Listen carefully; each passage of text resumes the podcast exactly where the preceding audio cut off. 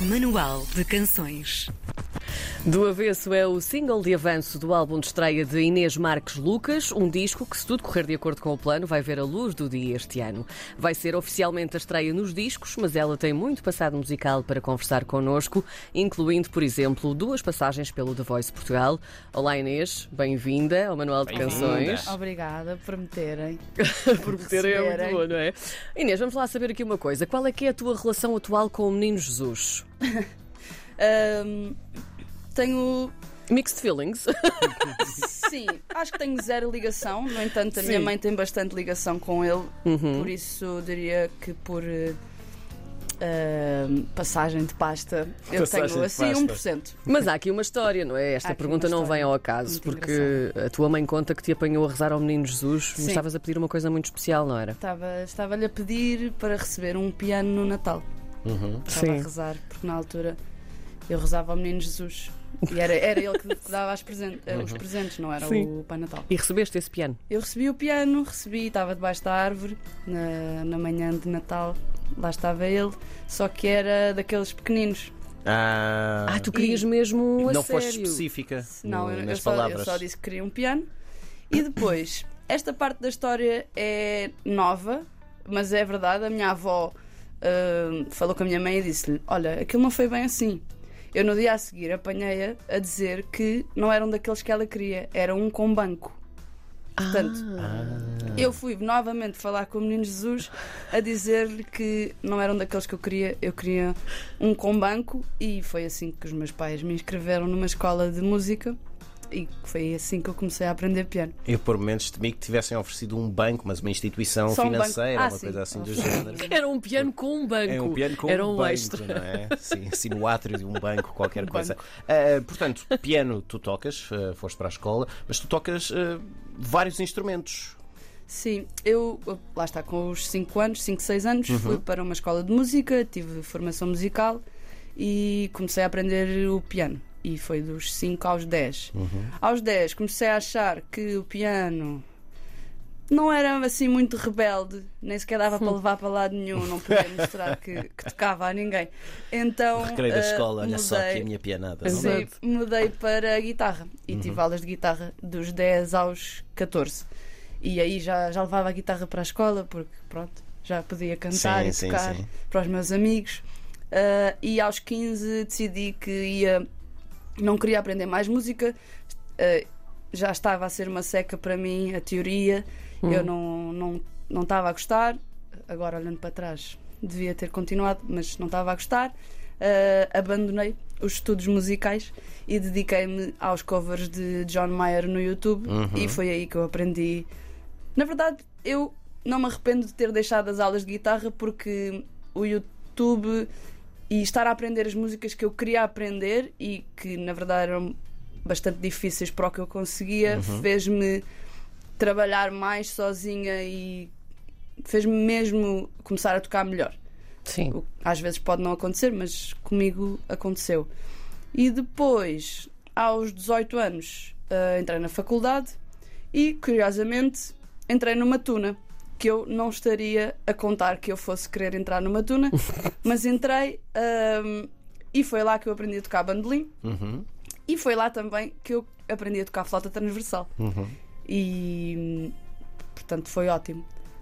Eu continuei sempre a cantar, continuei sempre a tocar e diz, diz. Porquê é que estás a olhar? Não, estou curioso para saber como é, que- como é que uma pessoa entra numa tuna sem querer. Ah, acontece A tanto. minha mãe, a minha mãe disse-me: Olha Inês, tens a- na tua faculdade tens uma tuna, não queres Ah, entrar? sim. E eu, claro que não, eu não vou para a tuna. Eu não vou para a tuna.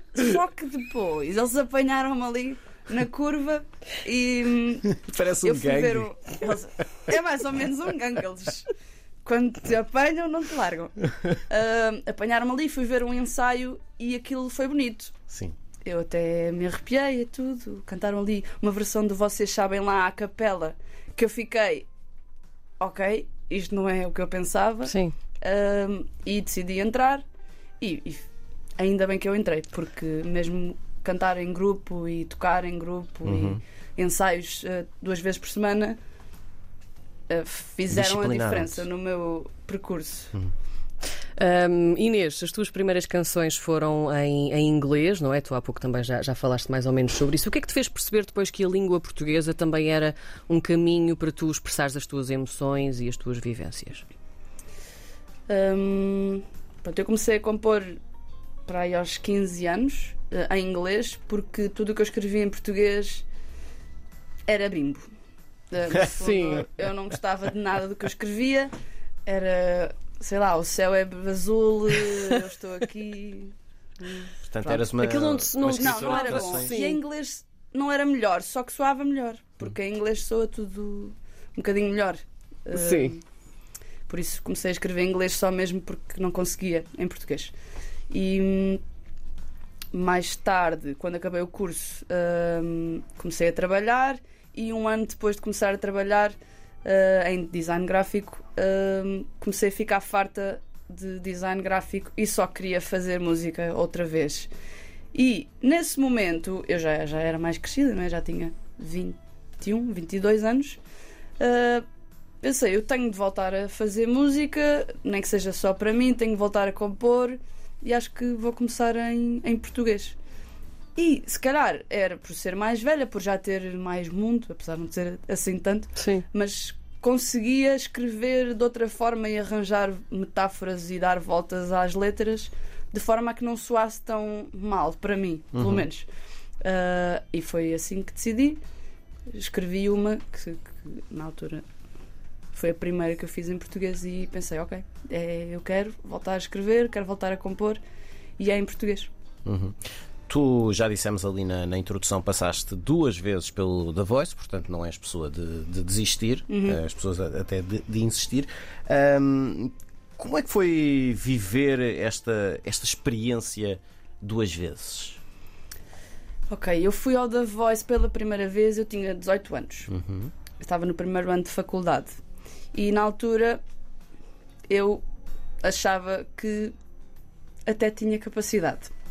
Agora, olhando para trás, eu não sabia cantar, eu não sabia tocar bem, mas ainda bem que fui, porque foi uma experiência e adorei. E passei na prova cega e depois, logo nas batalhas, fui eliminada.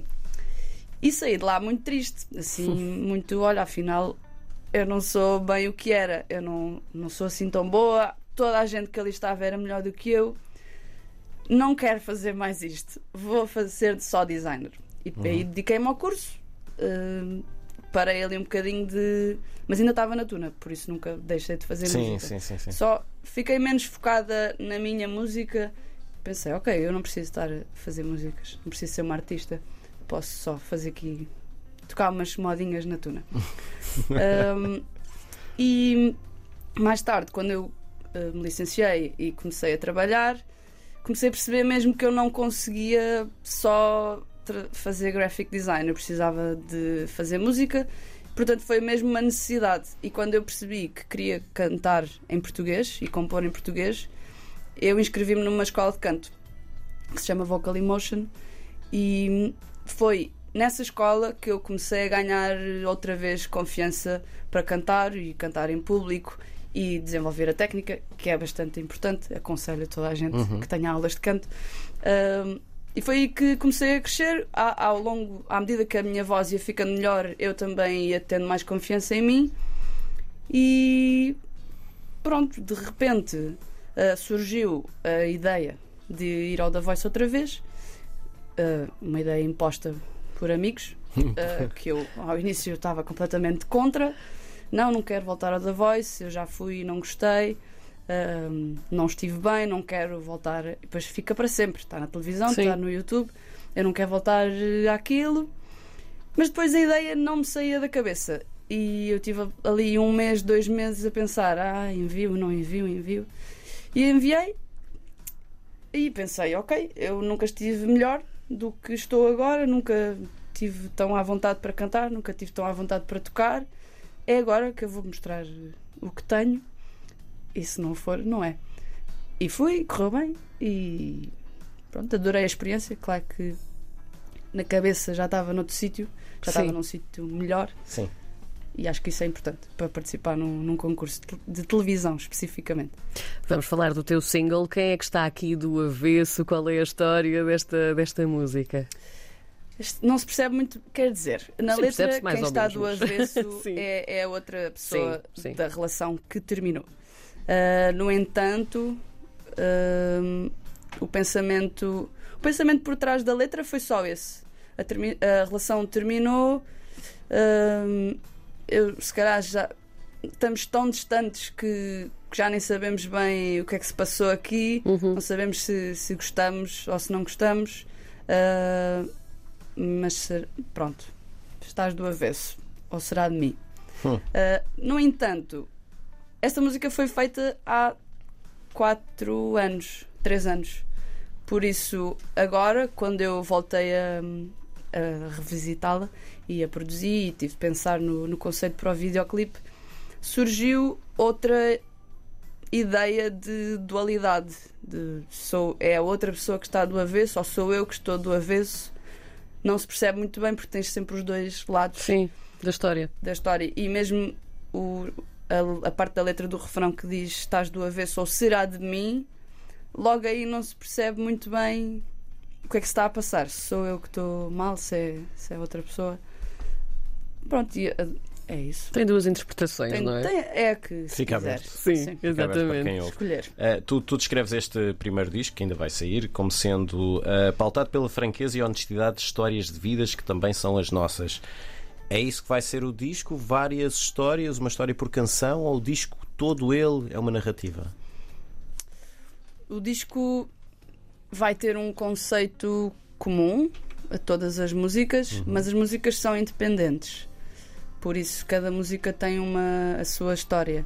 Uh, eu não posso revelar uh, Nada grande coisa. conceito do Não, disco, nada, nada. nada do conceito, senão depois sai daqui e vão-me bater. É. Uh, não posso revelar Nem nada. nome, nem revelar. nada, nem, Não, não, nem não. data de lançamento. Não, isso, data de lançamento não, nem há ainda, mas é este ano 100% de certezas. Ok. Sim. Uh, ele, ele está feito. Está, está feito de uma ponta a só, outra? está- está só à espera para, para é só sair. mesmo um dia aparecer ali na- nas plataformas Está- digitais Está todo e, feito. e nas lojas? Sim. Ok. Porquê só 2023, então, para lançares o, o teu álbum, se a música já faz parte de ti há tanto tempo? Já percebemos que tiveste aí as tuas fases e as tuas Sim. aprendizagens, mas porquê só agora, então? Hum, na verdade, eu quando fui ao The Voice esta última vez, em 2021, foi com a, hum, a ideia de que ao ir iria ganhar mais público e as pessoas iam ouvir falar do meu nome Uhum. e isso ia trazer-me mais público para quando eu lançasse o disco, porque eu já tinha já tinha canções suficientes para fazer um álbum. Uh, se calhar não tinha ainda o investimento uh, monetário e mental para fazer o, o disco acontecer, nem os contactos, Uh, mas eu já tinha em mim que queria lançar um disco. Só que aproveitei a boleia do, do The Voice e foi uma grande boleia uh, para hum, fazer contactos e perceber melhor como é que se faz um disco e Uhum. como é que se grava um disco, produtor, o que é que isto tudo envolve, Sim. eu não fazia ideia. Vamos fazer um bocadinho de networking também. Sim. No, no The Voice. Claro. Ah, n- nós lemos que sempre achaste que para viver da música 100% ah, hum, tinhas de ter músicas na rádio, mas já não é bem isto que pensas, não é? Ah, o que é que mudou na forma como vês a indústria? Eu acho que o que mudou foi as pessoas que eu conheci, os músicos que eu conheci. Hum. Uh, mas eu, eu lembro-me de crescer e achar que só quem passa na rádio, só quem canta na rádio é que, consegue, é que vive da música. Uhum. Eu, eu não percebia tudo o que está atrás dos produtores, os, os músicos, uh, trabalhar num estúdio, trabalhar uh, no- no- em festivais. Isso também é trabalhar na, na música.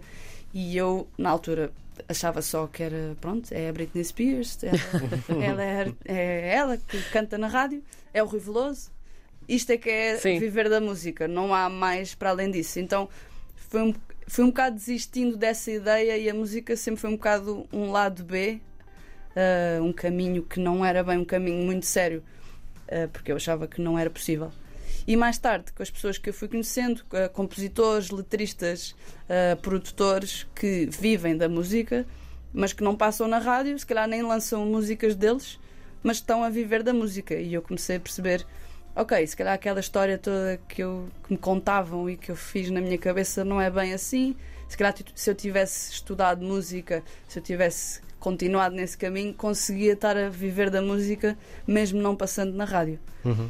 Só que, pronto, eu também gostaria de passar na rádio, eu gostava de Claro que sim, é? compor e, e ter as minhas músicas e dar concertos, por isso continuo a, a- a querer esse caminho. Se não for possível, eh, há outras coisas que se pode fazer e foi, esse o meu, foi isso que eu percebi Sim. mais tarde. Hoje vai ser de certeza possível, vais passar na rádio. Pois é, e estou na rádio. Estás na rádio, já a seguir vamos ouvir o teu single do avesso ao vivo no estúdio aqui ao lado. Inês Marcos Lucas. Até já. Obrigada. Obrigada. Exclusivo RDP Internacional.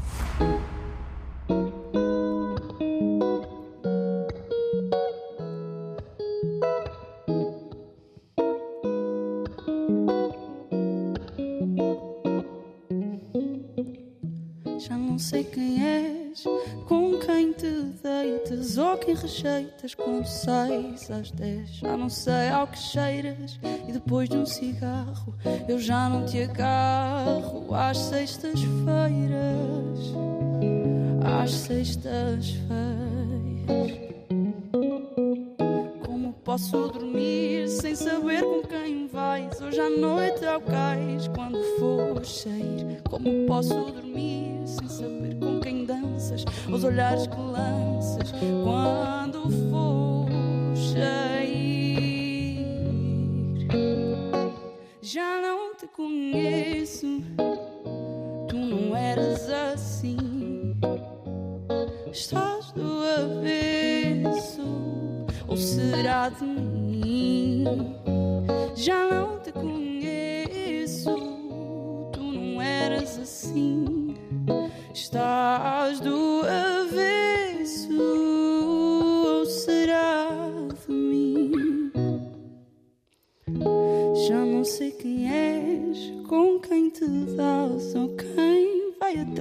das tuas marés. Já não vejo o sorriso que dantes via brilhar todo o dia. Foste sem aviso.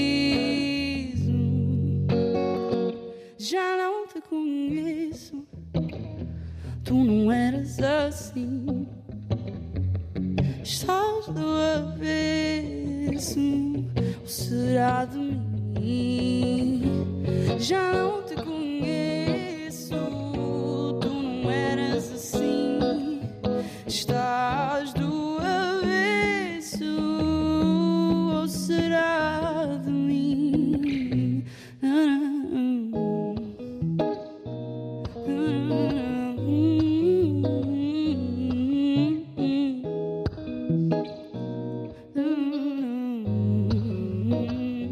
Já não te conheço, tu não eras assim.